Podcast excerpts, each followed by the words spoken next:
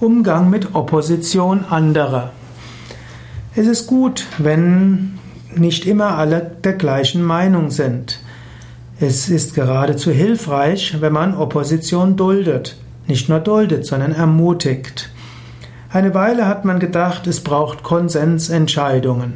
Aber man weiß heute, Konsensentscheidungen führen nicht wirklich dazu, dass alle im Konsens sind, sondern Konsensentscheidungen führen oft dazu, dass Menschen ihre gegenteilige Meinung nicht äußern, um die Gruppe als Ganzes nicht zu schädigen.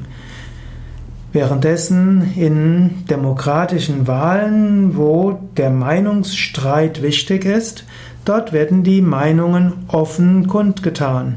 Und dort kann man Koalitionen bilden, dann gibt es Oppositionen, dann kann es ein Ringen geben um die richtige Meinung.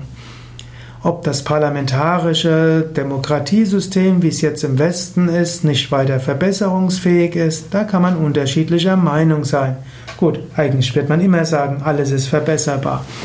Aber im Alltag ist dieses Konzept, dass es eine offene Gesprächskultur gibt, wo Menschen ermutigt werden, auch konträre Gesichtspunkte zu sagen und wo Menschen auch ermutigt werden, oppositionelle Aussagen zu treffen, das ist etwas Wichtiges.